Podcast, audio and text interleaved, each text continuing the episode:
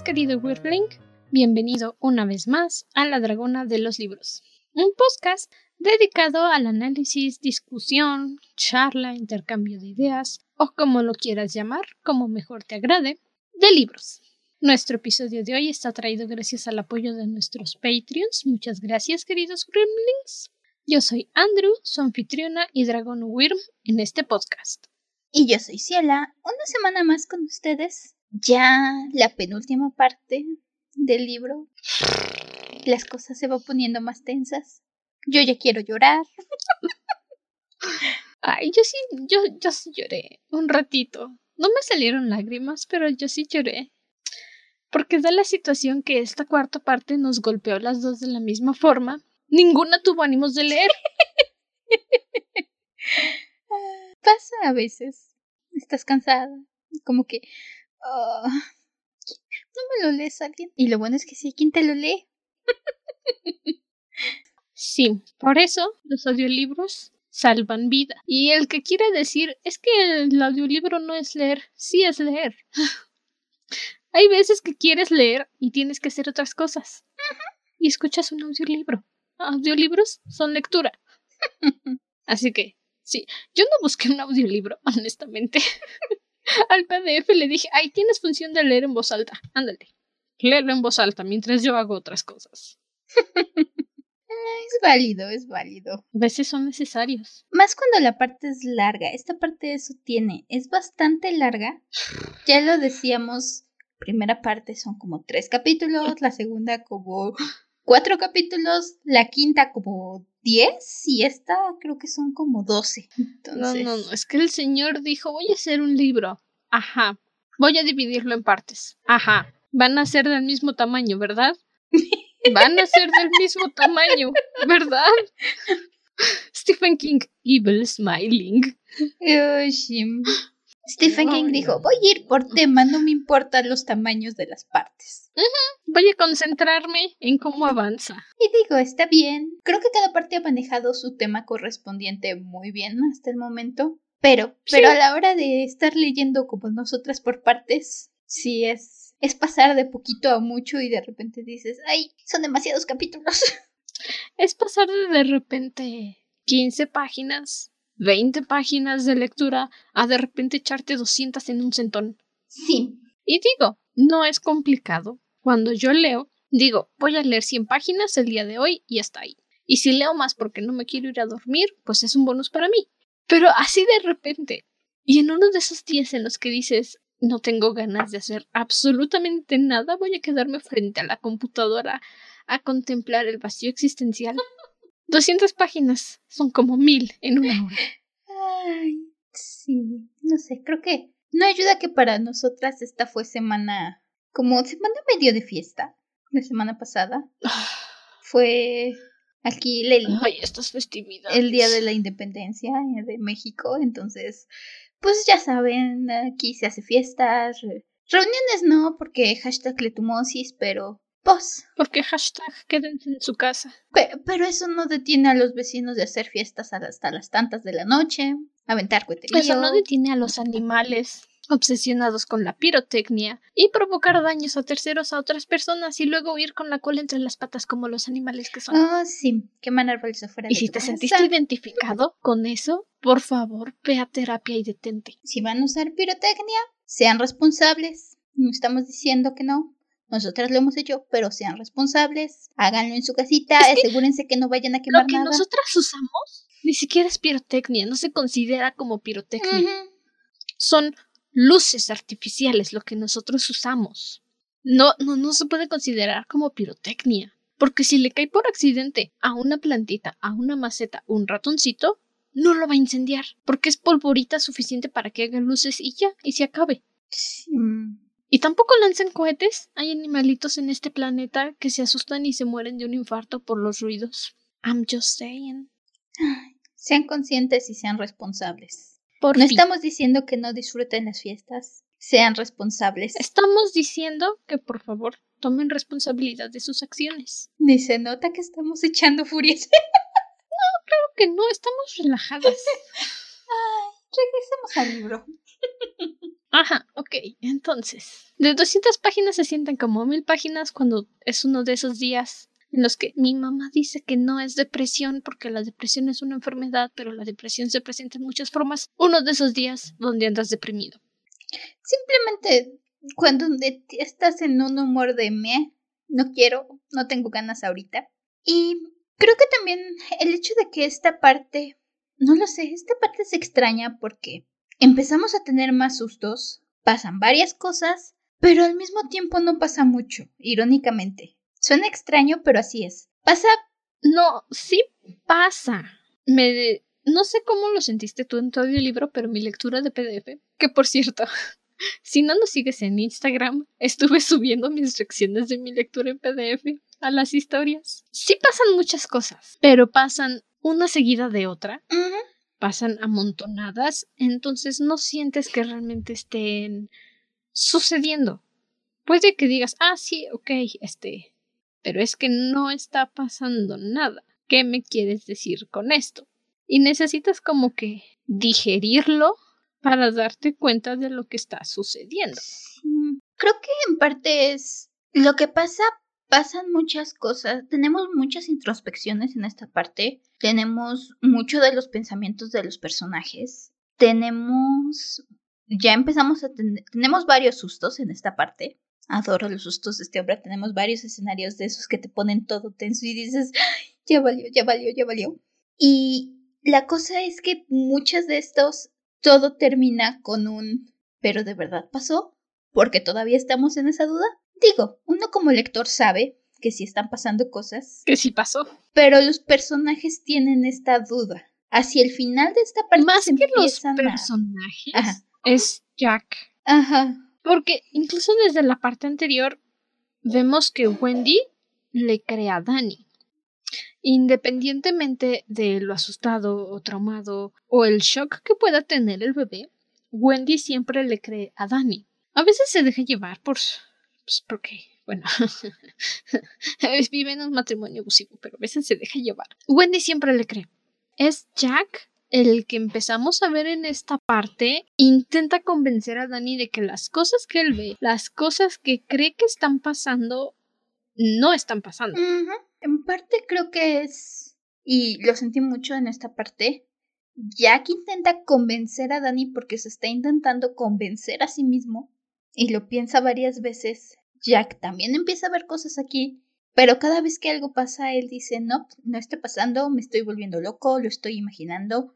Y de hecho por eso también tiene varias reacciones muy fuertes en esta parte, que es algo que empezamos a ver la lucha que empieza a tener, este tira y afloja de decir, sí estoy viendo esto, esto está pasando, y luego decir, no, pero no está pasando, estoy, es la pura paranoia, estoy dejando que me jalen a las paranoias. No, Jack, no, Jack. No, Jack. Y esa es otra cosa que pasa en estos capítulos, en esta parte, que si no estás acostumbrado, de nuevo, a Stephen King, porque tienes que acostumbrarte al señor, algo así como José Saramago, que corren los rumores que al señor no le gusta usar signos de puntuación como debería de ser, porque pues, es, es José Saramago, el señor puede hacer lo que quiera, necesitas acostumbrarte para seguir el ritmo de lectura. Y en estos momentos vemos lentamente, muy, muy lentamente, y me di cuenta nada más por mi PDF hablándome, de que el hotel lentamente está consumiendo a Jack. Y no, no es un spoiler. Sí va en esta parte porque ya sabemos, desde que conocimos a Dick Halloran, el hotel es una entidad en sí misma que consume gente que resplandece. Y aunque Jack no resplandece, lo va a usar como su marioneta para consumir a Danny. Digo, eso es básicamente toda la primicia del libro. Pero podemos ver a Jack dejarse influenciar por el hotel, dejarse convencer por las voces que el hotel pone en su cabeza y lo lleva a estas reacciones violentas, a estas actitudes de decir, no, Danny, esas cosas no están pasando, lo estás alucinando, es el hotel, es la nieve, te estás volviendo loco, mi niño. No, Jack, es el hotel. Este es uno de los elementos que ya alguna vez lo, creo que lo mencioné en la primera parte. Respeto a la versión de Kubrick, es un clásico de del horror, pero, y esta parte destaca muchísimo, esta pelea que tiene Jack, esta lucha. Si solo has visto la película del resplandor, si solo conoces la interpretación de Jack en esta película, sabes que, lo siento, desde, desde el principio es la misma actuación, no, no llegas a empatizar con el personaje. Pero aquí es algo que hace mucho énfasis y es algo que destaca mucho en esta parte, este pleito interno. Esta idea en que Jack tiene momentos donde dice, sí, tenemos que irnos, tenemos que salir de aquí, y luego empiezas a ver cómo el hotel lo empieza a consumir, como dice Andrew, puedes ver cómo lentamente va cambiando esas ideas, como en un momento está diciendo tengo que sacar de aquí a mi familia y al momento siguiente algo le empieza a decir en su cabeza no, pero ¿qué va a pasar contigo? Y entonces se retrae y dice no, me gusta el hotel, no sé, me entiendo con el hotel, me entiendo con el hotel, ¿verdad? El hotel fue hecho para mí, me voy a quedar aquí. También ese es algo Creo que ya quedó esto muy claro. Yo leí el libro antes que ver la película. Y cuando vi la película, y de repente salí de mi cuarto y le dije a mi mamá, mamá, ya vi el resplandor. Y como que me empezó a platicar. No recuerdo muy bien cómo fue la conversación, pero me dijo que por eso los hoteles, este, como que le daban miedo porque uno se vuelve loco. Y yo sí de, ah, o sea, yo venía de leer el libro y entendí exactamente todo lo que pasó. Y cuando le pregunté a mi mamá me dijo pues sí, no, estaban encerrados y Jack terminó por volverse loco, infectado del Red Room y del resplandor. ¡Ah! Y entonces fue cuando me di cuenta. Entendí la película, porque vengo del libro, literalmente un día después. Y la película no puede captar. Y esto no solamente el resplandor, es todas las películas. Ninguna película o serie de televisión es capaz de captar el todo, el completo, la esencia de un libro en un tiempo limitado. Primero, pues por eso, el tiempo. Segundo, porque los libros se meten a la psique del personaje. Los libros te dicen, fulanito se sintió así y así y así y así y así y así, porque derivado de esto y esto y esto y esto y esto y esto. Hablé un poco de esto también ayer, ayer no, el lunes en Instagram. Está en IGTV por si lo quieren ver un análisis de personajes de la peor bruja de Netflix. Las series y películas tienen esta limitante. La gente va a estar aquí sentada por un tiempo, a menos que sean antisociales o asociales, que es la palabra correcta, asociales. No les gusta estar rodeados de gente y se la van a maratonear una y otra vez. Pero tengo que desarrollar a mi personaje tengo que demostrar que algo está pasando con él. ¿En dos horas? ¿O en 24 minutos? ¿O en 44 minutos, dependiendo del largo de tu capítulo? Y el libro no. El libro dice, tengo 400 páginas de escritura hablando de la historia. Creo que le hacen falta seis páginas extra contándote detalladamente por qué este personaje está comportándose así. Sí, es mi libro y lo voy a hacer. Y lo hacen. Y uno como lector dice, sí, gracias, especialmente si es autoconclusivo. Toda esta cuarta parte del resplandor. por tedioso que suene, por hartas que podamos sonar, no es así, te cuenta la vida de Jack. Esta parte es Jack Torrance luchando contra el hotel. No es Danny, no es Wendy, ellos están de relleno, aislados por la nieve. Es Jack Torrance luchando contra el Overlook para no dejarse dominar. Exactamente, es... Danny y Wendy tienen sus momentos, pero más que nada están ahí para recordarle a Jack que darle un motivo por el que pelear a Jack en esta parte. En partes anteriores tuvieron más participación, en la parte siguiente muchísima más, pero esta, como dices, este es el momento de Jack. Conocemos un poco, y eso es algo que me gusta, conocemos un poco de su historia de fondo, conocemos de su vida, de su infancia, de su vida familiar antes de, de tener a Wendy, de tener a Danny, y nos ponen muchas cosas en perspectiva sobre Jack. Nos ponen mucho sobre esta pelea que tiene él contra él mismo, contra su carácter, contra el Overlook, contra sus ansias del alcohol, porque eso es algo que también vemos aquí. Tenemos muchas introspectivas. Tenemos una introspectiva por ahí. Ya entraremos más a detalle cuando hablemos de spoilers. Pero tenemos una introspectiva por ahí de Jack sobre qué ha sido para él toda esta lucha que ha porque viene peleando, Jack viene peleando contra él mismo desde antes de empezar el libro. Y eso es algo que aquí nos empieza a quedar muy claro. Ya lo sabíamos, ya nos lo venían diciendo, pero aquí queda perfectamente explicado.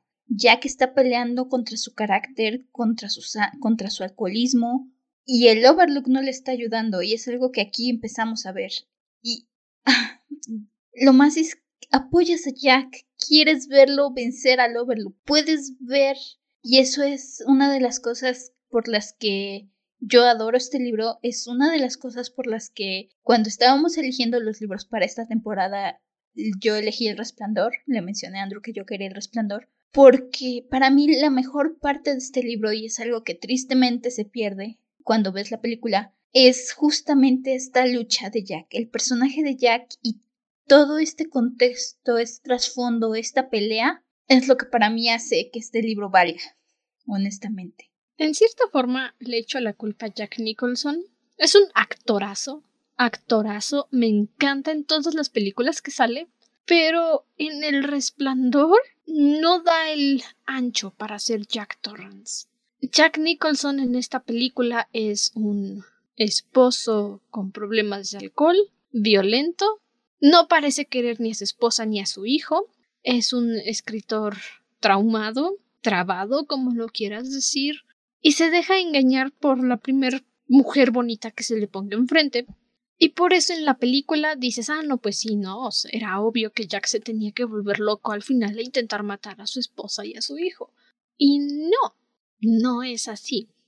Toda la esencia de este libro, todo lo que vuelve El Resplandor un libro que hace que Joey lo quiera aventar al refrigerador, es el hotel. Es el hecho de que llegas a cierto punto en el que tienes que cerrarlo, respirar profundo y preguntarte, ¿fue Jack? ¿O fue el hotel quien dijo esto? Respeto la película, no es que estemos echándole tierra a la película, tiene sus fallos. En parte culpo a Jack Nicholson y en parte culpo a Kubrick. Stanley Kubrick hizo su propia versión, agarró el libro, medio se basó en eso, pero hizo su propio su propia historia, inventó su propia cosa sobre la marcha.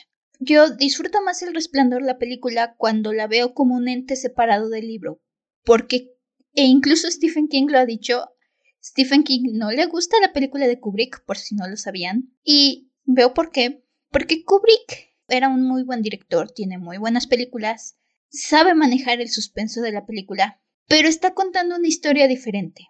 Está contando una historia donde al final te quedas con incógnitas, donde lo que está pasando en la película estoy muy segura que no es lo mismo que lo que pasa en el libro. Simple y claro. Kubrick dijo a mí me gustan estas ideas, básicamente hizo su fanfic en una película, y digo, es una gran película de terror, pero tiene una esencia completamente diferente. Es como el director de Percy Jackson, que le dijeron, compa, te tenemos una idea de una historia de semidioses que viven en la Tierra en la época moderna. No se diga más. Escribió su propio guion, hizo su propia película y el pobrecito tío Rick en el fondo. Pero. Pero. Pero mis libros. Y el fulanete dijo, no, mi idea es mejor, es revolucionaria, vamos a ganar mucho dinero. No ganó mucho dinero, por si se lo preguntan. Algo así. La ventaja de Kubrick es que tenía experiencia con películas de suspenso es bueno con películas que te dejan diciendo ¿qué? ¿Qué acaba de pasar? Que te deja esa incógnita y esa duda.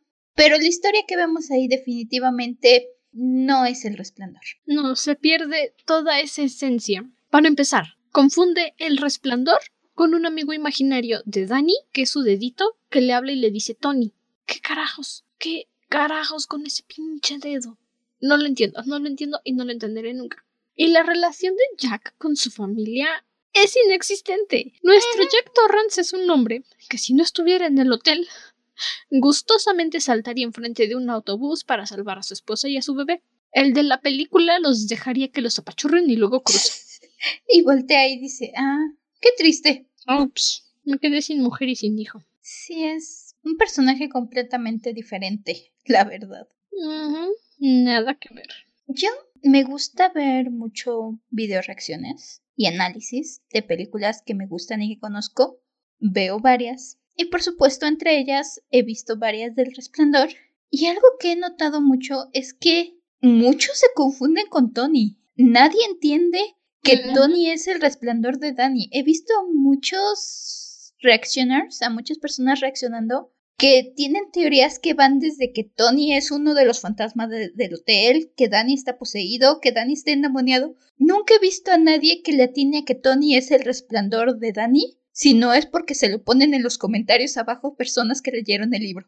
Es que ese es el gran fallo que tiene Kubrick.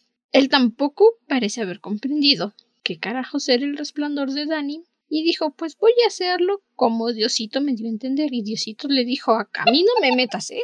A mí no me metas en tus problemas, compadre. Porque igual mi mamá, cuando acabé el libro, ay, ya voy de nuevo con mis anécdotas traumadas, de que mi familia no quiere leer Stephen King y no tengo nadie con quien hablar de Stephen King y por eso tengo a Ciela como mi única amiga de libros. Estaba hablando mi mamá conmigo, pues ya después de que acabé de ver la película, y me dijo, ay, aterradorcísimo, ¿no? Como el Jack se volvió loco y así, ya está.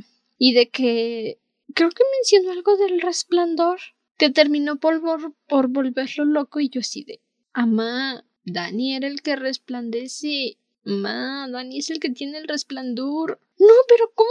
Si cómo va a ser Dani si Jack fue el que se volvió loco y no sé qué y no sé qué tanto. Obviamente mi mamá me dijo, no, que voy a leer Stephen King, no me gusta cómo escribe. Y yo así de, amá, solo tienes que darle una oportunidad al señor, está un poquito loco, pero es todo. y cuando intenté explicarle que el resplandor realmente era algo que tenía Dani, algo que era Dani, me dijo, ay, qué ridículo. Y entonces, ¿por qué se volvió loco Jack? Eso no tiene sentido. Y yo así de, amá, porque el hotel lo consumió y lo volvió loquito pero mi mamá no me quiso escuchar. Y básicamente, si no puedes separar que Tony es el resplandor de Danny reflejado para ayudarlo y que el hotel es una entidad en sí misma, nunca vas a entender el resplandor. Nunca vas a entender la película y no vas a entender por qué Jack se volvió loco. Kubrick, Kubrick intenta hacer una película que te deje rascándote la cabeza, lo logra, pero es una historia completamente diferente. No es una historia que me gustaría volver a ver. Y no vale la pena la cantidad de referencias que le hacen en el cine. De verdad. Yo la disfruto más cuando la pienso como una entidad separada. Cuando pienso que El Resplandor, la película, y El Resplandor, el libro, son dos historias diferentes que tienen coincidentemente el mismo nombre y una trama similar. Las coincidencias de la vida. Ah, sí, porque. De hecho, y eso apenas a veces agarro y leo cachitos de los libros. Apenas agarré a leer la nota de autor de Doctor Sueño, la continuación del resplandor de Stephen King. Y me dio mucha risa porque literalmente en la nota de autor Stephen King dice que no entiende por qué la gente le gusta y le dio miedo la película de Kubrick y que el resplandor, el libro, que tengan en cuenta cuando lean Doctor Sueño, que es la continuación de la novela, que es la verdadera historia de lo que le pasó a la familia Torrance, tal cual viene la nota de autor. Pobrecito viejito. Me lo maltratan. Estoy de acuerdo con él, definitivamente. Cuando yo vi Doctor Sueño y si él está de testigo estaba conmigo, empezó bien, empecé emocionada, dije, sí, Dani, bebé hermoso. Porque por supuesto, bebé sabroso. Ese buen McGregor, o sea, mejor actor no pudieron haber puesto, ese buen McGregor. Y vamos avanzando, avanzando y de repente llega el momento en el que sale Papá Cuervo y yo digo, ¿qué? ¿Qué? ¿Qué? y nada más escucho a Ciela. sí, es él. Y yo en mi cabeza, ese no es el Papá Cuervo que me va a sacar de la pobreza. ¿Quién es ese señor frío? Estoy enojada con la película, no se me va a ir mi enojo jamás con la película. Y mi hermana insiste en que, ay, si nada más no te gusta, si no han visto la película, este, alerta de spoiler, sáltate los siguientes 30 segundos. Porque matan a Dani, o sea, ¿qué les pasa? No, no me gusta la película solo por eso. Me disgusta por muchas otras razones. La película de Doctor Sueño me, me trae emociones ambivalentes, ¿sabes? Porque como alguien que, como fanática de las películas de terror, como alguien que creció viendo la película del resplandor porque estaba muy chiquita para que me dejaran leer el libro. Irónicamente, no estaba yo muy chiquita para ver las películas de Stephen King, pero estaba yo muy chiquita para leer los libros.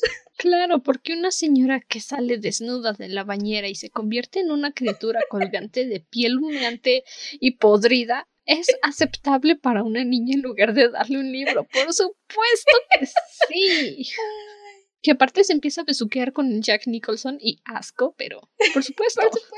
Pero entiendo, creo que Doctor Sueño, la película tenía un... Estaba en un punto muy difícil en el que la película del resplandor es icónica y mucha gente iba a ir esperando ver continuación de la película, pero al mismo tiempo tenía que rescatar la novela. Sigo enojada con ellos por lo que le hicieron a Dani. Nunca se los voy a perdonar. Hijos de su maldita madre, los odio. Vi Doctor Sueño una vez. Y es suficiente. Nunca jamás la voy a volver a ver. Ese no es mi papi cuervo. Esa no es mi Rose Hat. Y no acepto lo que le hayan hecho a mi bebé Dani. O sea, ¿qué les pasa? ¿Qué les pasa? No, no. Algún día voy a hacer un rant, un mini-sode, cuando junte suficiente energía para hablar sobre cómo detesto esa fobia de Hollywood a los finales felices. Fobia de Hollywood. Le tienen miedo al éxito para pegarse a un libro. No, no es fobia, le tienen miedo al éxito. No lo sé, pero últimamente todas las películas le tienen fobia a los finales felices o a cualquier final que no sea agridulce. Le tienen miedo al éxito. Algún día, pero... Algún día sí, todavía me debes contarme qué pasó con Narnia. No me quiso ni decir a mí. Y a mí no me importan los spoilers y no me quiso ni decir a mí. No te lo conté, yo sí, bueno. Nada más me dijiste, ah, pues sí, es que pasa esto. Y te pregunté, ah, caray, pero ¿por qué? No, es que deja que haga el episodio y te cuento. ni a mí me quiso decir. Lo voy a hacer, he estado un poco corriendo. Voy a hacer, algún día voy a, lo tengo por ahí, va a salir. ni a mí me quiso decir. Ok, pero bueno, empecemos la sección sin spoilers.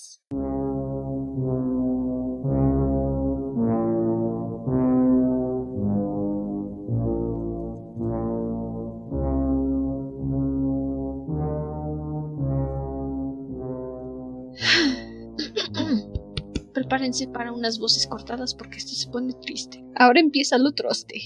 Comenzamos con Jack razonando consigo mismo por la llamada de su amiguito Al Shockley, que lo regañó, obviamente, y le dice, no, pues este, ni se te ocurre escribir un libro del Overlook porque te tengo en la mira. Te voy a acabar a ti y a toda tu familia. No te metas con mi hotel. Ajá, no te metas con mi hotel, desgraciado, y ya que está como de, híjolas, híjolas, ¿qué hago? Hmm, hmm. Y entonces se empieza a recordar a su familia, a su padre, a su madre, a sus hermanos, que, ajá, sí, Jack tiene hermanos, no es hijo único como le encanta ser a Hollywood. ¿Qué pasó con ellos? ¿Quién sabe? Pero existieron. Uno se murió. Los demás no sabemos realmente, pero uno se murió. Eh, no sé qué pasó con los demás, pero uno se murió en la guerra, murió por su país que es la frase que más odio. Honestamente, nadie debería de morir por su país, pero ok, murió por su país. Pobrecito hermano. Y en estas, creo que son 15 páginas de introspección a su familia, que hubo un momento en que dije, ¿por qué estamos aquí? Todas esas frases de es hora de tu medicina, ven aquí cachorro, es hora de tu medicina, las decía el papá de Jack y eran como su lema, su diatraba antes de empezar a ponerse violento con la familia y golpearlos a todos. ¿Te perturba más saber que Jack de repente las escucha cuando está con Danny? Pero te tranquiliza porque dices, ay, no hizo nada. No pasó nada. Quiero, quiero destacar la descripción de la mamá de Jack porque me encanta esta descripción nos dice una borrosa mujer que más que susurraba hablaba y se limitaba a aguantar a su padre porque era el deber que le imponía su educación católica.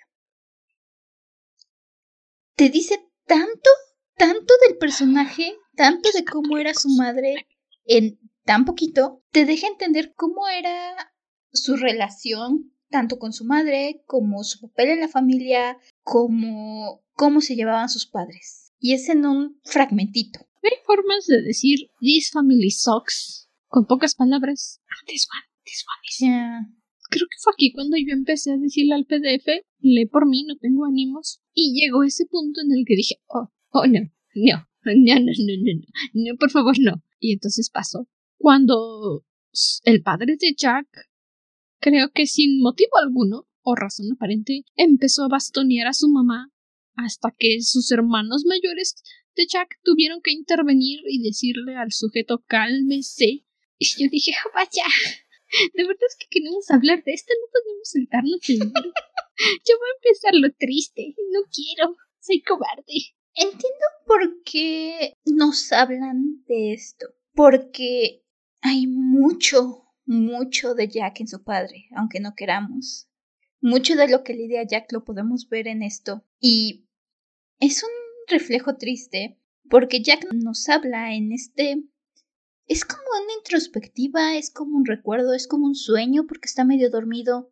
Y Jack nos empieza a decir que él adoraba a su padre, que la relación con su padre hasta los siete años era buenísima, que él amaba a su padre y que fue hasta que creció que se dio cuenta cómo sus hermanos lo odiaban, cómo su madre se hacía chiquita con él, cómo empieza a notar todo esto y cómo empieza a notar que no es normal, porque algo que nos dice Jack es que esta relación con su padre, para él siempre fue normal que el amor que tenía con su padre viniera mezclado con miedo, que lo quisiera mucho sin importar los moretones o los ojos negros, así literalmente nos lo dicen. Y es algo que él está peleando, es algo que lo piensa y de hecho cuando está recordando está...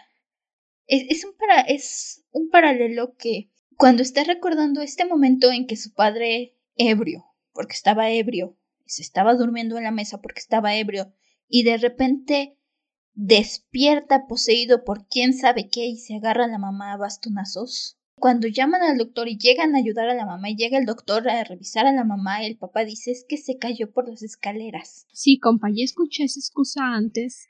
En muchas otras casas con eh, maridos abusivos y en el retrato de Rose Mother no me creo esas mentiras porque yo lo vi con mis propios ojos. Pregúnteme, paramédico, pregúnteme, yo soy testigo.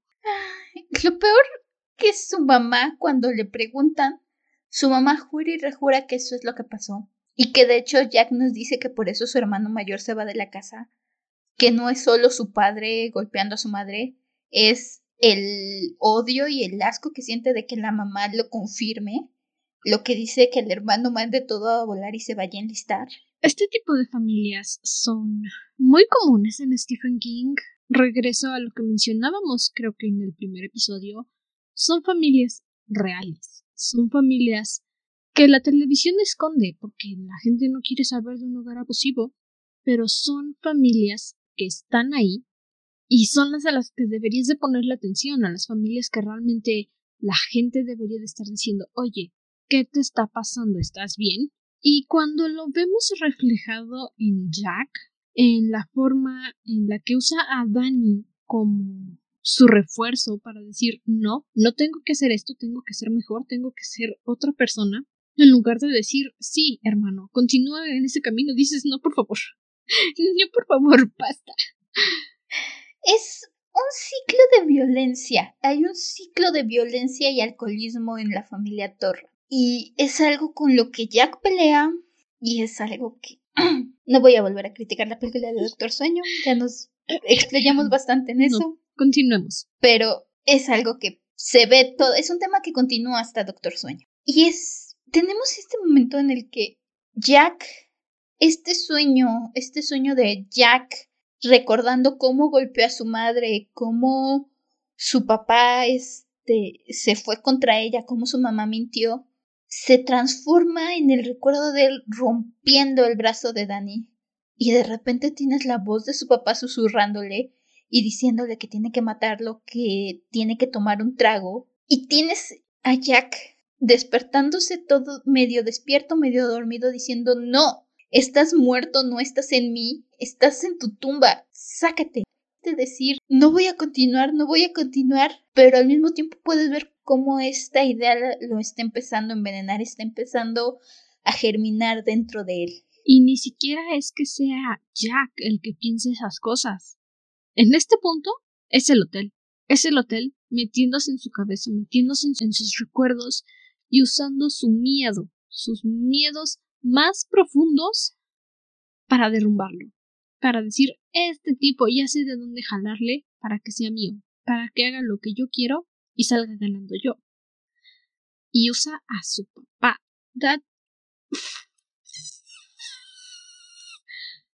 Ajá, eso, la palabra que empieza con F.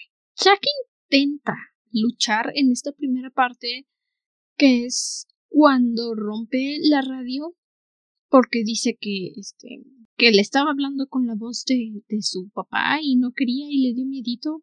Ajá, bueno, ese era el hotel. Y rompe la radio.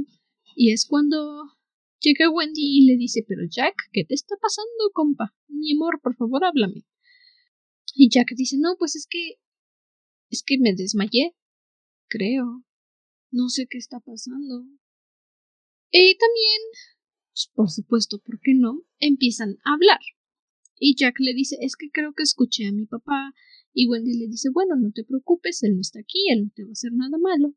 Y luego pasa que Danny regresa o va con sus padres de su viaje prohibido a la habitación 217. Y lo primero que Wendy piensa es, fue Jack. Fue Jack, por supuesto que fue Jack. Y yo digo, no, Wendy, cálmate, bájale dos rayitas a tu histeria. Jack estaba contigo todo el tiempo. Ah, pero no, la señora cree que fue, que fue su esposo que una vez le rompió el brazo a su bebé y él no deja de torturarse con eso. No sé, es un punto gris. Por, por un lado, entiendes a Wendy, entiendes que tenga este recelo y que diga no fui yo. Jack tiene antecedentes que otra cosa pudo haber pasado. Obviamente no se le va a pasar por la cabeza, fue el fantasma de la habitación 217. No se le va a pasar por la cabeza preguntarle, ¿fuiste tú? No. Pero al mismo tiempo esto no le ayuda a Jack. Jack tiene este momento donde dice no me lo vas a perdonar, ¿verdad? Jamás en la vida me lo vas a perdonar. Puedo pasarme mil años sin volverlo a hacer y de todos modos voy a ser el primero del que sospeches. Yo te perdono, Jackie. Yo sé que no fuiste tú. Y más porque Jack tiene... O sea, viene justito después de este momento donde Jack dijo no, no voy a lastimar a mi familia Encuentran a Dani, Dani está catatónico, Dani no está reaccionando. Obviamente, pobrecito niño, tuvo un santo susto. Casi lo estrangulan. Pobre bebé. Y entonces, ya que está sosteniendo a su hijo, está intentando ver qué tiene y Wendy lo empuja y se lo arrebata y le empieza a decir que se aleje de él, que es una bestia, que cómo pudo. Y Jack se queda pasmado porque dice, no, no fui yo, yo no hice nada y tiene esta duda, llega a dudar él mismo y decir, no, no fui yo, no pude haber sido yo, ¿verdad? No, yo no lo hice, yo no lastimaría a Dani. Todo es troste, gente. Todo es troste en esta parte, todo nos hace llorar. Yo les dije, prepárense para voces cortadas porque todo está troste. Y luego, Dani empieza a hablar un poquito, sale un poquito del, del, de, de la catatonia en la que se metió y le pregunta a Jack ¿Quién te hizo esto? Y Danny lo único que puede decir es ella. Fue ella. Ella lo hizo. Y entonces Jack, con todo el derecho, voltea a ver a Wendy y le dice ¿Fuiste tú? ¿Tú le hiciste esto? Y Wendy dice No, no, no, o sea, ¿cómo, cómo, cómo, ¿cómo voy a ser yo? ¿Cómo, cómo, cómo crees que voy a ser yo? Es mi bebé. Y yo sí, ah, ahora sí, ¿no? Ahora sí. ¿Cómo crees, no? ¿Qué se siente, Wendy? ¿Qué se siente? Antes de esto, antes de que Jack lo logre sacar, Wendy va y se encierra y está ya pensando qué va a hacer, si va a ir por el cuchillo de cocina para defender a su hijo y ya él ya está seguro que Jack es un peligro. Y Ah, este Jack llega al dudando de sí mismo y con está entre dudando, está entre asustado y está enojado, con todo el derecho del mundo está enojado porque tiene este pensamiento de decir jamás me lo vas a perdonar, no importa lo que haga, no importa lo que pase, siempre vas a sospechar de mí.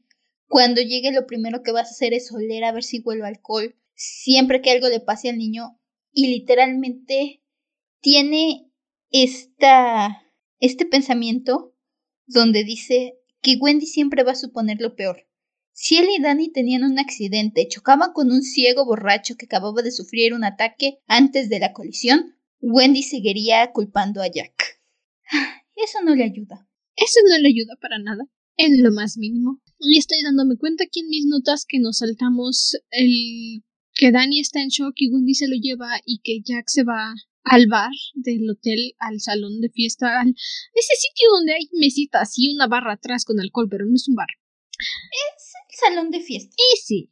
Básicamente es un bar. Sí, Es el bar del hotel. Pero va y se sienta y está eh, razonando como persona normal de lo que acaba de pasar.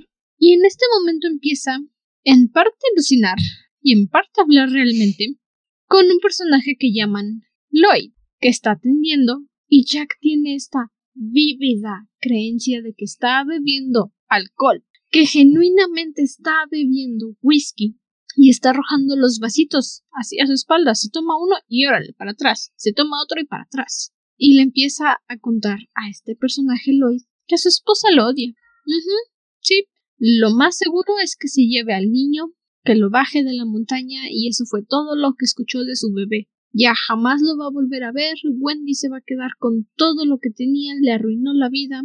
Y llega cierto punto en el que dices, ¿Lloyd está ahí realmente? ¿O es el hotel jugando con la mente de Jack haciéndole creer que hay alguien ahí? Que de cualquier forma puede que suenen parecido, puede que sean lo mismo, pero no lo son. No lo son y te deja pensando, ¿qué está pasando?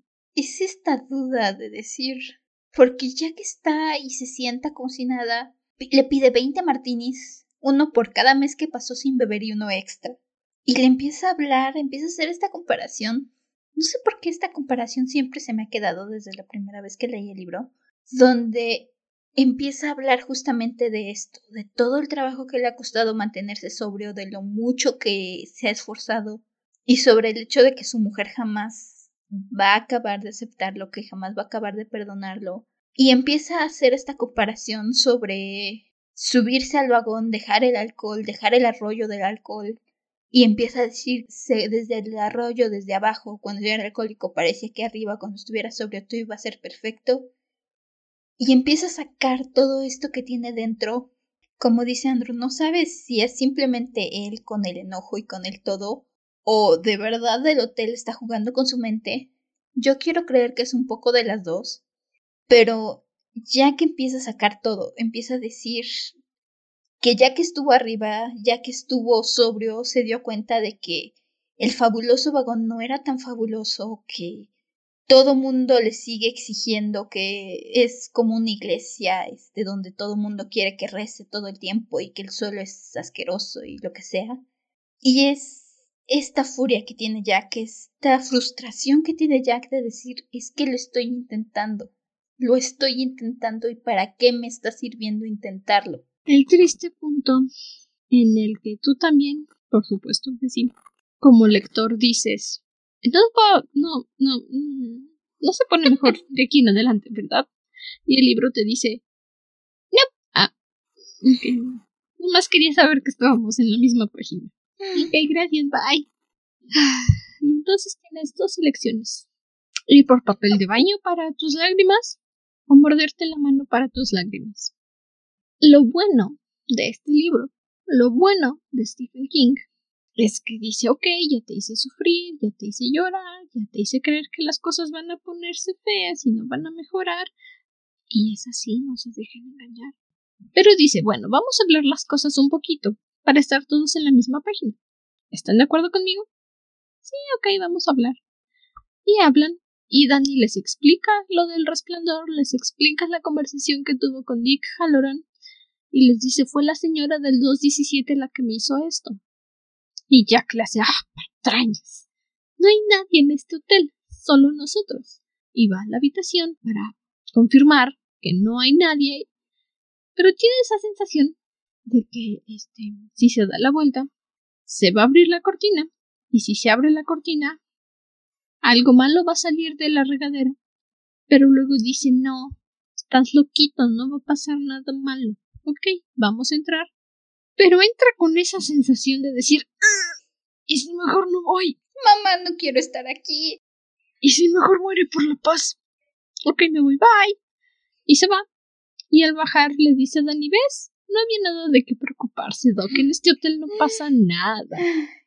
La cosa es, Jack se da la vuelta, sale del cuarto, cierra con llave el cuarto y se queda pegado a la pared, escuchando, porque cierra los ojos y escucha como alguien pelea dentro del cuarto por abrir la puerta y Jack está cerrando los ojos y diciendo, no está pasando, no está pasando, no está pasando.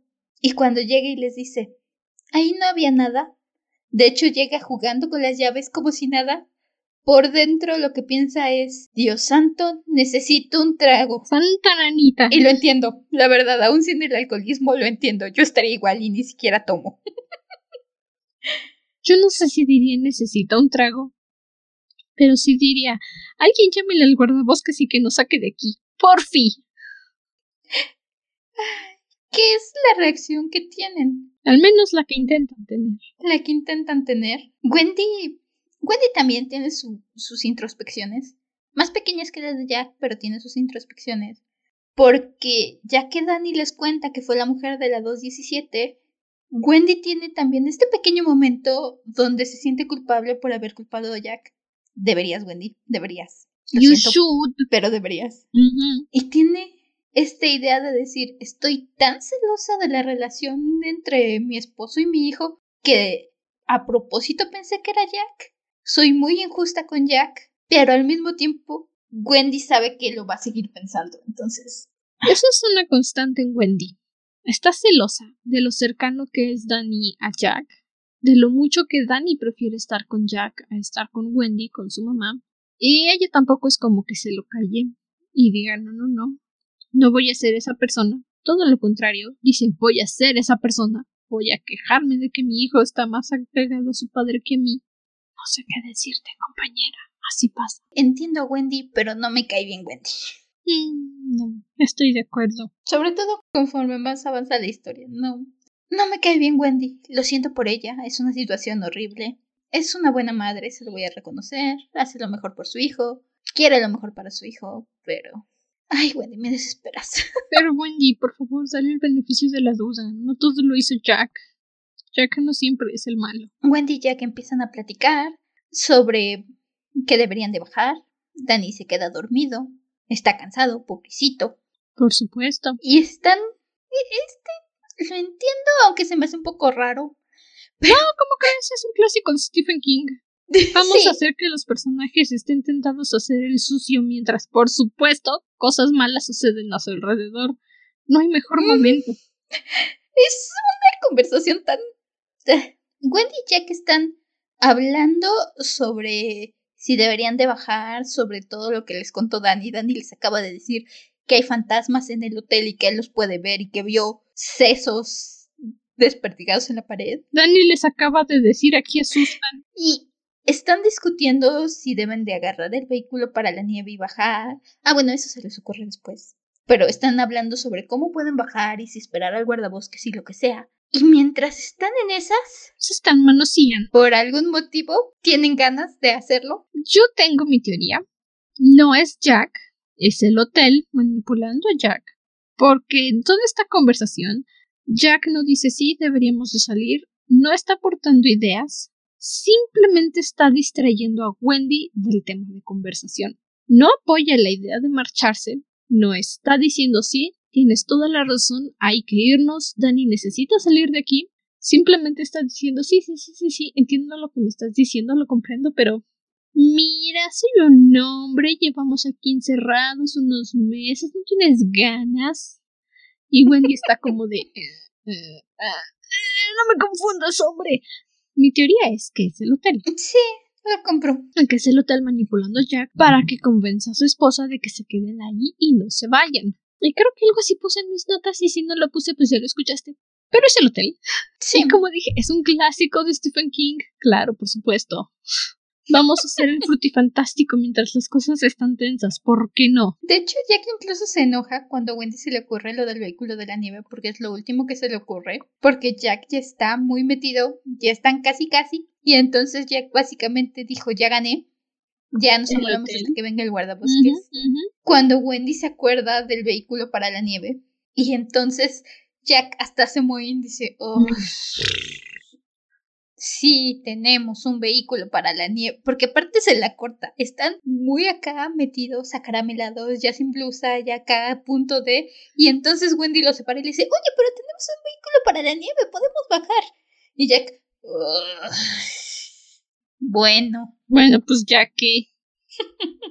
Insisto, es un clásico de Stephen King. Por cierto, No es que diga spoilers, pero spoilers, es mi Stephen King siempre, siempre, siempre. Creo que después de esto, mi cabeza se perdió un poco. No, este. No sé muy bien qué está pasando aquí. Mis notas nada más de repente se mueven y no, no entiendo qué pasa, pero creo que Jack estaba arreglando el patio, el jardín, el parque. El Jack tiene una pesadilla esa noche. Ajá. Donde está De hecho, es una pesadilla muy similar a la que tiene Danny. Solo que según Jack, Jack está persiguiendo justamente a George, al chico al que le pegó, y lo está persiguiendo con el mazo de Roque y lo empieza a golpear. Y de repente se da cuenta en sus sueños que no era George, sino que era Danny. Y entonces se va muy decidido, eh, ve que el clima está tranquilo y se va muy muy decidido a buscar, a arreglar el vehículo para la nieve. Y el primer momento ve el vehículo y dice, esto parece un... esto parece una avispa. Mm. Y empieza a querer arreglar el vehículo para la nieve. Empieza a buscar y entonces, pero va y va con un ánimo, con ese ánimo como cuando tu mamá te manda a la tienda y no quieres ir a la tienda. Y entonces nomás estás buscando un pretexto para decirle a tu mamá por qué no pudiste llegar hasta la tienda. Así va Jack. Va y busca el vehículo para la nieve y dice, ¡Osh! Pero ese seguro no funciona. Ojalá que no faltan las bujías. Ay, ahí están las bujías. Ah, pero no tiene motor. Uy, qué triste. Ah, no, la batería. No tiene la batería. Ay, qué triste. No tiene la batería. Ay, sí tiene batería. Bueno, y si la rompo martillazos. Y es en este momento donde Jack tiene una revelación. Tiene este momento donde Jack dice, se da cuenta literalmente de todo lo que está pasando, entiende por un momento todo. Dice, el resplandor de Danny está alimentando este lugar, está trayendo las imágenes. Tengo que sacar a mi hijo de aquí y el hotel quiere que lastime a mi esposa y a mi hijo. Tengo que sacarlos de aquí, tengo que salir. El hotel está yendo tras de mí. Tenemos que salir, tengo que sacar al niño, tengo... Ya, el, el vehículo funciona perfectamente. Nos vamos, nos vamos, nos vamos. Y luego de repente cuando ve que el vehículo enciende, le llega este pensamiento y es... Si has leído Stephen King, probablemente sepas a qué me refiero en cuanto lo mencioné. Es este tipo de pensamientos que tiene. Stephen King tiene mucho esta tendencia que de repente te corta la narración con alguna idea externa. Generalmente, casi todas las ediciones lo traen como entre paréntesis abajo. Son como ideas que te rompen el hilo, que llegan de repente que tienen que ver con la historia y que suelen ser como puntos claves para poder entender lo que pasa. Sí, es, es algo que tiende a ser mucho. Ajá, es como una idea propia. Como si tú estuvieras ahí en ese momento y de repente te pega el TDA y dices, ah, claro, la lista de compra. ¿De qué estaba hablando yo? Exacto. Así, tienen esa sensación, esos quiebres de idea. Es extraño con estos porque a veces te cortan el hilo y dices, oye, pero otras veces, por ejemplo, aquí está muy bien utilizado porque ya que está en este tren de pensamiento de decir voy a sacarlos, voy a encender el vehículo, ya nos vamos, el clima está despejado y de repente llega este tipo de pensamiento donde dice, excepto que en realidad él no quería irse. Y entonces cuando la narración retoma vuelve a, sí, excepto eso. Excepto que no era Jack, era el hotel. Cambia completamente su tren de pensamiento. Da un giro de 360 grados a pasar a decir, no, ya me están jalando sus histerias colectivas, nada está pasando, yo me entiendo con el Overlook, el Overlook es bueno, es más, Danny ya le pertenece al Overlook.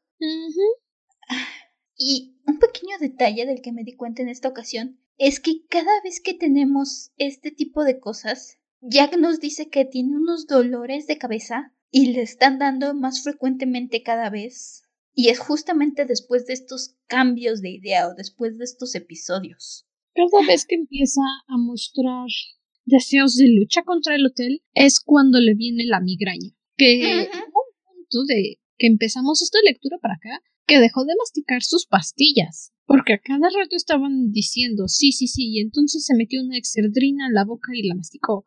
Y entonces se metió un par de exerdrinas en la boca y se las masticó. De un punto para acá, dejó de masticarse las pastillas. Como fuera, Disculpen si sonamos un poquito desconectadas, tuvimos algunos problemas técnicos.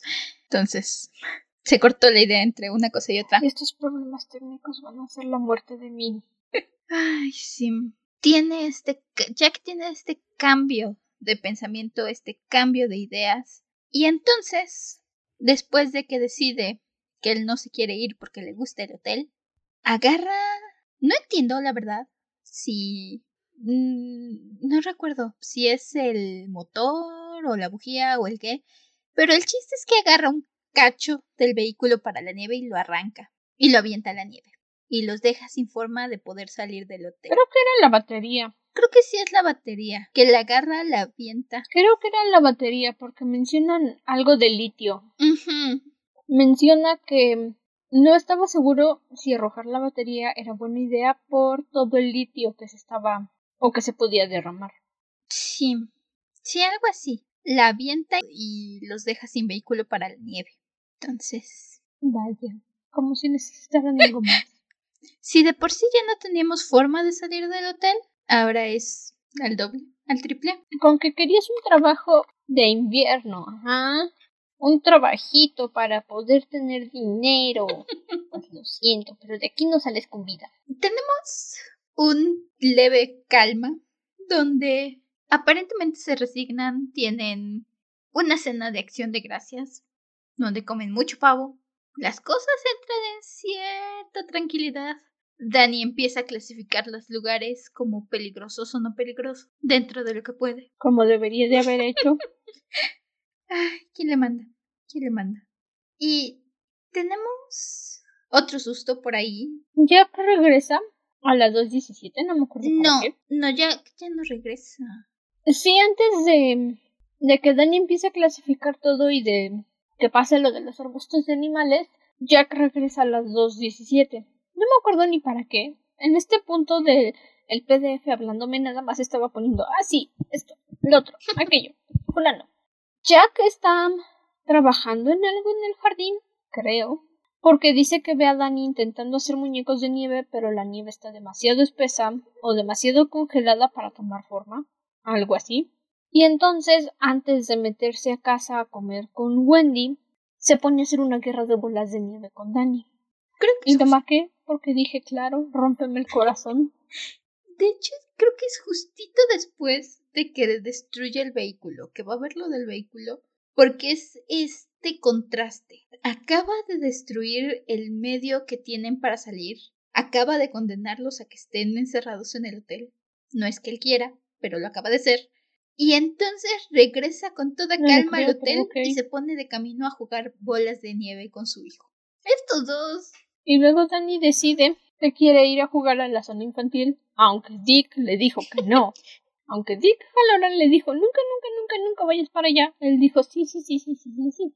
¿Y por qué va a la zona infantil? Porque sus padres están arriba haciendo el sin respeto. sí, señor, se tenía que decir y se dijo. Danny tendría que haber aprendido después de la 2.17, pero bueno. Tiene esta pequeña lógica donde dice que los arbustos no le dan mucho miedo, que no cree que pueda pasar nada, y se va a jugar al zona. ¿Estamos seguros de eso, Dani? Dani, Dani, ya habíamos aprendido, ya habíamos dicho. Mi amor, ¿qué habíamos hablado? Dani solito se amarra sus raquetas de tenis porque es un niño grande. Oh, sí. y toda esta explicación de Dani de cómo tiene que caminar con las raquetas de nieve me hace pensar en todas esas películas donde de repente vemos a la gente que usa raquetas de nieve y caminan como si nada.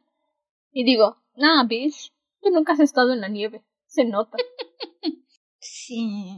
Porque es muy específico al narrar la forma en la que tiene que caminar Dani. De hecho, nos dicen que le duelen los tobillos a Dani por estar caminando con las raquetas, por el esfuerzo que es tener que aventar la nieve de entre las raquetas. Y es muy difícil caminar o correr con ellas. Como después descubriremos, es muy difícil correr con las raquetas para nieve. Sí, y no se las puede quitar porque se las tiene que volver a poner en algún momento, entonces mejor dejárselas puestas. Y se mete a uno de los, no sé si son tubos o toboganes. Es... Pero hace como un hoyito. Un tubo, creo. Nos dicen que es un tubo de cemento. Que puedes entrar por un lado y salir del otro. Como una cañería gigante. Pero Dani pensó que nomás haciéndole un hoyito para entrar bastaba y no se le ocurrió en hacer el hoyito para salir. Y ya que está dentro del lugar, que por cierto, gracias por los traumas de claustrofobia, Stephen King, gracias. No los necesitaba, pero gracias. Tiene la sensación, al quedarse atrapado por la nieve, de que hay algo adentro con él en ese tubo. De que algo está acechándolo. Entonces, Dani, por supuesto, entra en pánico, se le olvida qué hacer para poder salir de esa situación, se logra tranquilizar un poquito y ya después dice, ok, puedo salir de esto, no está tan malo, no pasa nada malo. Y hace otra vez el hoyito por donde entró para salir. Y al hacerlo se da cuenta de que los arbustos de animales se están moviendo, que escucha el susurro de la nieve al caerse de las hojas y los ve moverse porque tienen hojas, obvio, porque no van a tener hojas en la mitad del invierno. Y algo aquí que me, que me gustó mucho es que dice Dani que los arbustos solo se mueven cuando no los ves, cuando no los estás observando. Y me recordó a un juego que se llama Dark Deception, donde uno de los niveles es justamente una mansión donde hay estatuas doradas que mientras no las veas, bueno, más vale que corras rápido. Entonces me dio esa sensación, esta parte de los arbustos, que más vale que camines de espaldas para no quitarles el ojo de encima, porque si no, espero que tengas buenas piernas y corras rápido. Es un momento de mucha tensión. Venimos de este momento de miedo dentro del tunelcito, donde no había yo notado hasta esta vez que leí el libro que es de aquí de donde viene la frase que en la película le dan a las gemelas de ven a jugar conmigo por siempre, por siempre, jamás. Come and play with us.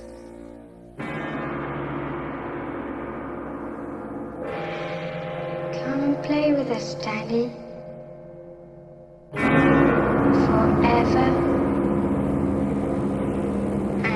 Daddy.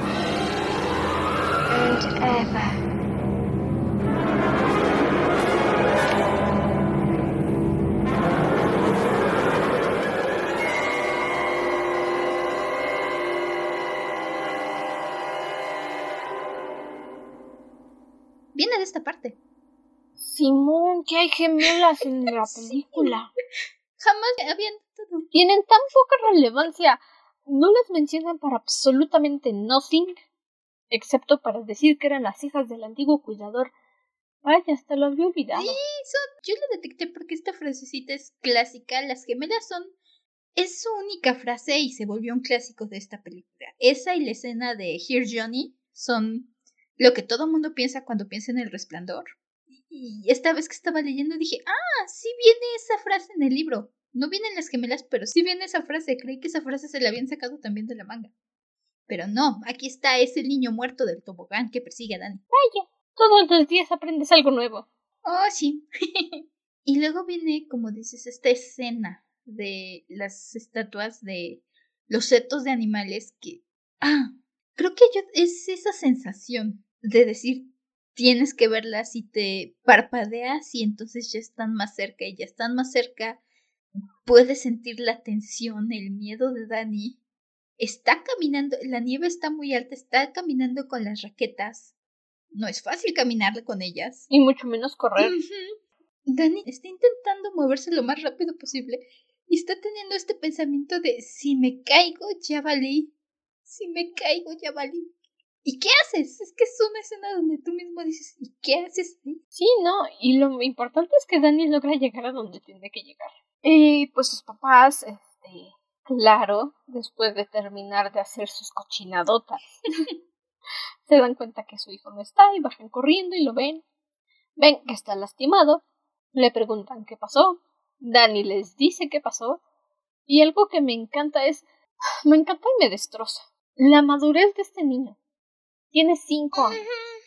Cinco años. Y más adelante, antes de que le llame de que le eche un gritote a Dick Halloran, lo repite. Solo tengo cinco años. Solo soy un niño de cinco años. ¿Cómo esperan que yo me haga cargo de esto? Solo soy un niño de cinco años. Y tiene una madurez. Bebé.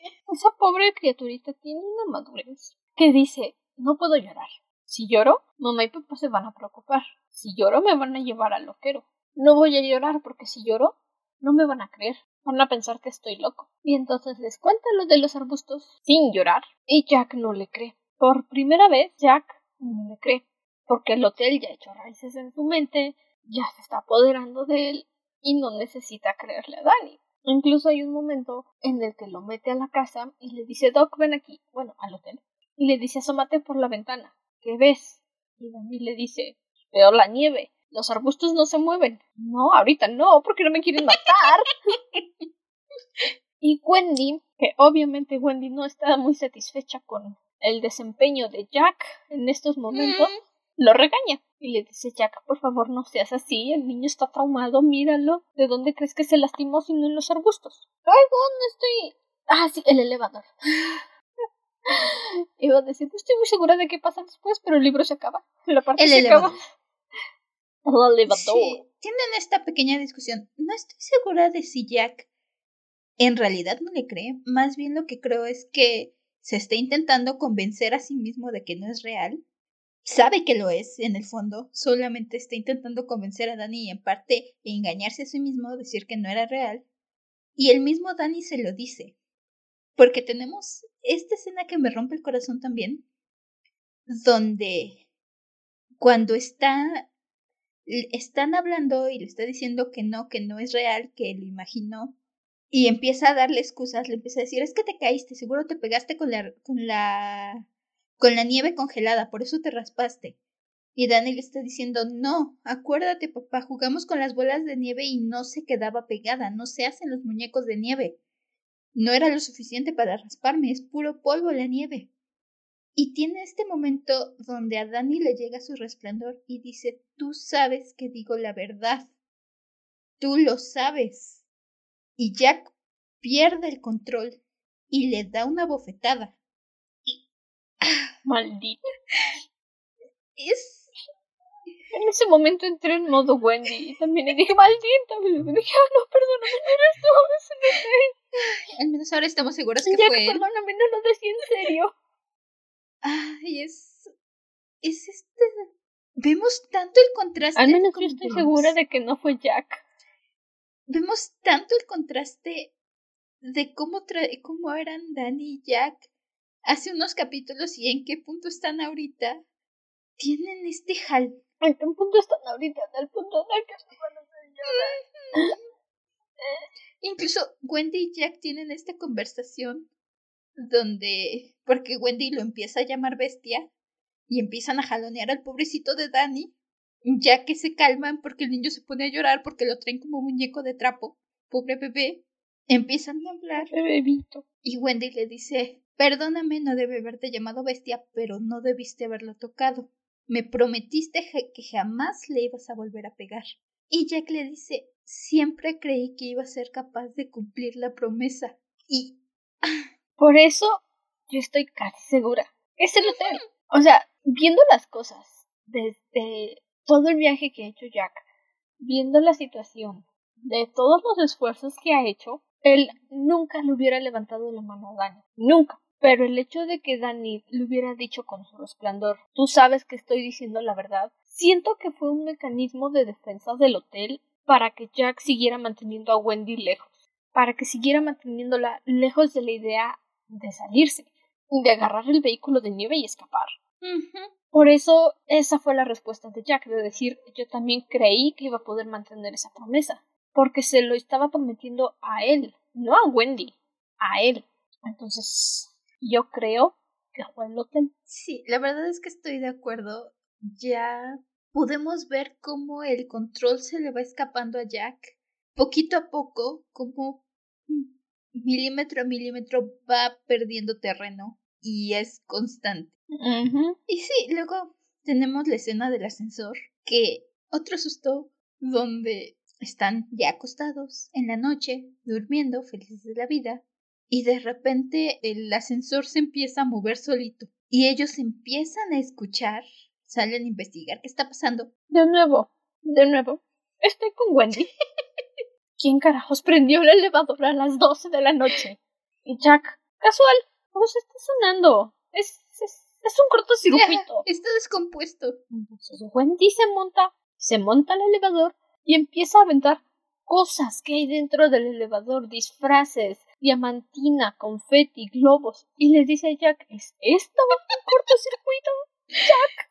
Ah, se quedan esta escena es cortita realmente en comparación con las demás, es cortita, pero es muy efectiva. Tienes a los tres enfrente del lavador escuchando las conversaciones en su cabeza, porque en realidad no se escucha nada, pero ellos en su cabeza pueden seguir la conversación a la gente diciendo, sí, ya es hora de acostarme, ¿viste el disfraz de tal? Y luego Wendy se monta y al final avienta y avienta la máscara y se queda la máscara en el piso mirando hacia arriba y todos se quedan viendo la máscara rodeada de confeti y se quedan así. Ay. ¿De verdad todavía tenemos cuarto para negar que está pasando algo aquí? ¿De verdad? ¿Vas a decir que es un ¿De verdad todavía podemos seguir diciendo que no hay fantasmas en este hotel? no, ya no podemos. I'm just saying. No.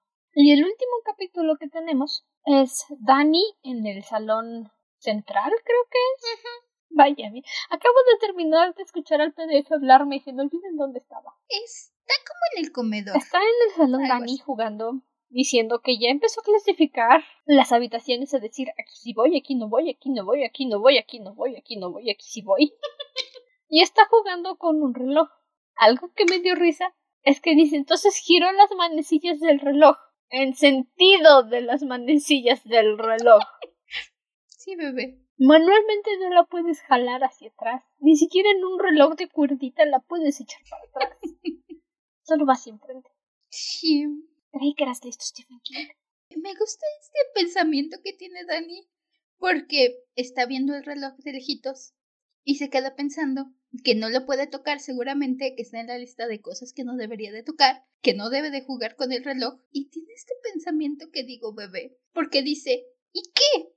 Que no han jugado conmigo, que no me han maltratado y no me han manoseado y me han hecho de cosas y no han sido cuidadosos conmigo. Yo no voy a ser cuidadoso con el hotel. Y se sube a jugar con el reloj. Es justo, bebé. Tiene todo el derecho del mundo. Tienes derecho de jugar con el reloj. Yo te apoyo, bebé. Yo te apoyo, rómpelo. Luego tiene una rápida visita de Tony que le dice que tiene que llamarle a Dick, pero, pero ya, ahorita, en este mismo instante, era para ayer, la llamada Dick Halloran porque el hotel no quiere que Tony se acerque, y es el hotel el que ha estado manteniendo a Tony lejos. Y le muestra una serie de imágenes, una serie de visiones, en las que, gracias a un doble reflejo de un cristal, de un espejo, Tony descubre que Red Room es en realidad Murder. Mm.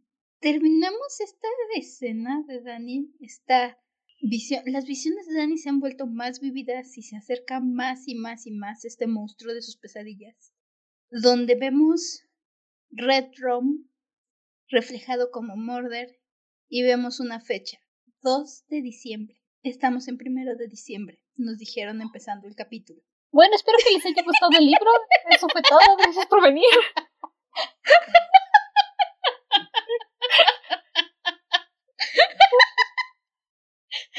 Se finí. Al final, Dick Halloran llegó y los sacó a todos del hotel a patadas. Fin. Fueron felices y comieron perdices. Felices para siempre. Ojalá. Ojalá. Sí, tan solo. No terminamos el libro, pero sí terminamos la parte. Danny se pone a gritarle a Dick. Dick, ven por favor, te necesito. Terminamos. Ven. ¿Tú quieres que esto sea el final del libro? Y ya, gracias por venir, gracias por acompañarnos. Nos vemos la próxima semana con un episodio especial. Ah, tal vez, pero dudo que, que nuestros queridos crímenes lo quieran, quieran que ahí termine. Este, bueno, ¿cuál fue tu frase favorita? me costó elegir mi frase favorita, debo decir, porque porque tenía ganas, tengo muchos cachitos favoritos en esta parte, pero son fragmentotes, casi casi tendría que poner el capítulo completo. Al final. ¿Qué pasa? ¿Sí? ¿Qué pasa? Es que hay muchos, muchas introspectivas muy buenas. Al final es esta escena que es bastante triste, pero es una escena que me quedé, que regreso y regreso a pensarla. Y es justamente este momento donde Wendy y Jack están tironeando a Danny entre los dos después de los setos, después de que Jack le pega. Y entonces viene esta, esta descripción. Por favor, dejar de tironearme, exclamó el chico, y era tal la angustia de su voz que los dos lo soltaron. Y entonces las lágrimas lo inundaron y Danny se desplomó, llorando entre el sofá y la ventana mientras sus padres lo miraban impotentes, como dos niños podían mirar el juguete que han roto mientras discutían furiosamente a quién pertenecía.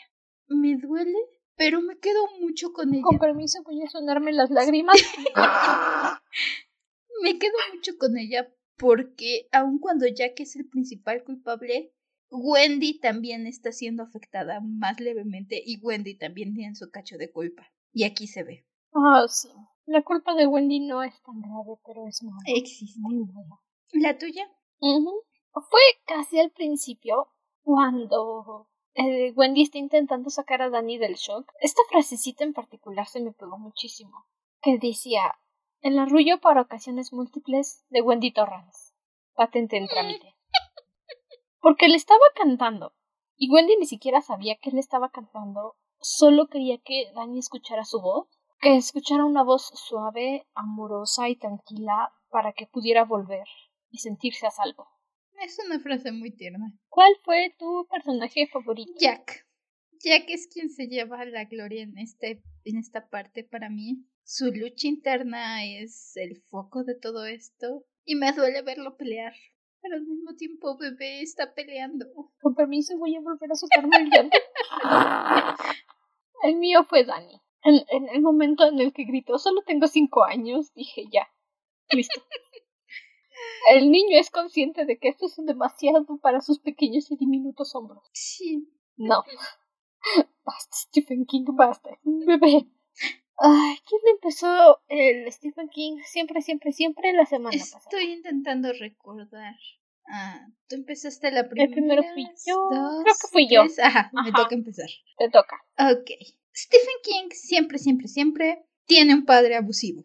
Es un personaje que se repite constantemente en varias de sus historias. Y en este caso, no me estoy refiriendo a Jack, estoy hablando del papá de Jack. La segunda, Stephen King siempre, siempre, siempre tiene estos pensamientos extraños que llegan cortando el hilo de la lectura.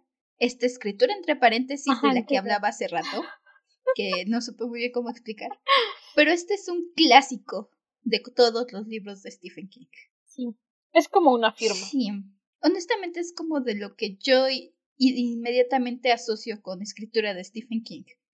Estos paréntesis con pensamientos en medio de la narración. Ajá, como había dicho yo, el TDA que estás comiendo de repente. Sí, la lista de compras. ¿Qué estaba pensando? ¿De qué estaba hablando Exacto.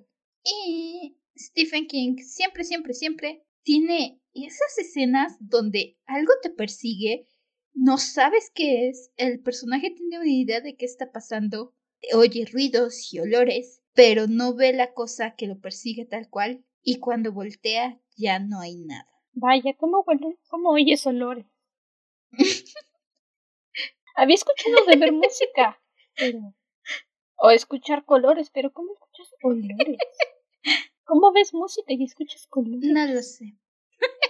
Vaya, eso está profundo. Brutal. Brutal. Tu turno. Stephen King, siempre, siempre, siempre, ya les había dicho, pone el matrimonio a ser el sucio, el frutifantástico, el sin perdón, el sin permiso, cuando menos es necesario. Ya. Porque no están casados, que lo hagan. Stephen King siempre, siempre, siempre tiene algún protagonista o un personaje que muy lentamente se vuelve loco hasta que llega el punto en el que dices, vaya, esta no me la veía venir. Sí. Y yo también había marcado el del padre violento en el matrimonio, así que... Mm, a ver si no me estoy adelantando a la siguiente parte, pero Stephen King siempre, siempre, siempre tiene un personaje relacionado con Terry y Maine. Sí. Porque tengo la sensación de que Dick Halloran está metido por ahí. No me acuerdo. Oficialmente en El Resplandor no lo dicen, pero en el libro de eso. Pero en eso sí. Ajá, en el libro de eso, Dick Halloran hace un breve cameo donde cuando están hablándonos del incendio del Black Spot, creo que se llama, un club para personas negras, donde se reunían después de, del trabajo a tocar blues y eso, llegan, ya saben, las hermosas y buenas personas de Derry, que son. Ya saben, blancos, blancos siendo blancos. Incendian el club con toda la gente adentro, mucha gente muere, y entre los sobrevivientes tenemos un cameo de Dick Halloran. Eso se escribió después del resplandor. Dato curioso, por si no querían leer mi 1502 páginas. no, es, esos, es de esos cameos que yo me aprendí, que, que sé que están ahí. Hay varios cameos entre sus libros, pero sí, Dick Halloran hace un cameo en eso. Sí, cuando tienes tantos libros como Stephen King, puedes darte el lujo de hacer tantos cameos como quieras. Sí, es una forma de conectar todas tus historias entre sí. Es su teoría Pixar. Sí. De hecho, es una teoría muy popular que también dicen que varios personajes de Stephen King tienen el resplandor. Honestamente, cuando un personaje sabe más de lo que debe en un libro de Stephen King, yo me voy por esa teoría y digo, sí, te la compro, tiene el resplandor. niñito psíquico número 5. Sí. Cuando lees, lo cuando lees lo suficiente de Stephen King y alguien sale con que no, es que esto no pasó así, pasó así, resplandece. Ese yo también resplandece. ¡Oh! Eso resplandece. Sí.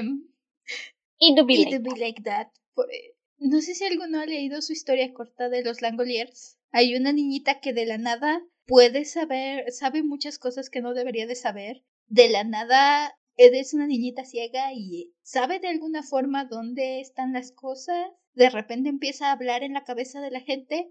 Jamás te dicen por qué. Automáticamente mi mente dijo, tiene el resplandor. Resplandece. No necesitamos más. Listo, resplandece. Así de fácil resuelves todas las Sí. Pero bueno. Pero bueno, ya para cerrar este caótico día, porque vaya. El universo no quería que termináramos este libro, ¿ya ves? Se acabó, fin. Todos vivieron felices para siempre. Ay, la grabación yo creo que va a quedar como de una hora y pico. Pero nosotras llevamos aquí desde las dos de la tarde, son las cinco. Tuvimos muchísimos problemas técnicos. Si de repente se corta la conversación o la conversación aparece extraña es porque literalmente tuvimos una pausa de una hora casi. Estuvimos una hora sin hacer nada, intentando no caer en la demencia. Yo, intentando no caer en la demencia. Así que. Pero lo hicimos. Muy bien, equipo, muy bien, muy bien, equipo, muy bien. lo logramos. Pero bueno, si quieren tener noticias aparte del podcast, así que de repente surgen de mi cabecita y digo, lo voy a publicar. Síguenos en Instagram y Facebook, arroba dragona-de librospod. Subo historias, hago polls. Hay un IGTV donde me puse a hacer un análisis de personajes. Eres libre de... Eso. Eres libre de unirte a la conversación cuando quieras. También puedes apoyarnos en Patreon para seguir trayendo más episodios. Nos encuentras como patreon.com slash dragona de libros pop. Creo que ya pronto toca tiempo de subir la segunda tanda de bloopers. Sí, ya estamos cerca. Probablemente se van a subir hacia el final de la temporada, pero sí, ya estamos cerca de la segunda tanda de bloopers. Por ahí si quieren escuchar los problemas técnicos o todas las cosas que nos pasan en medio de las grabaciones, ya saben. Ahí pueden ver nuestras notas de autor. Anunciamos el calendario de publicación del mes antes que en Instagram y hacemos anuncio de todas las cosas que vayamos a hacer. Primero vienen en Patreon por si gustan apoyarlo. Es un dólar al mes. No hay ni... no, no hay que pagar impuestos. Es un dólar. Así tal cual. Nos ayuda mucho. Y ya saben, a seguir trayendo episodios y contenido. Así es. Ah, pero qué. Pongo que también quiero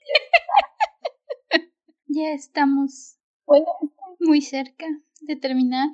Así que hasta entonces, permanece cómodo y seguro dentro de tu cuerpo. Nosotros nos veremos llorando en el siguiente episodio.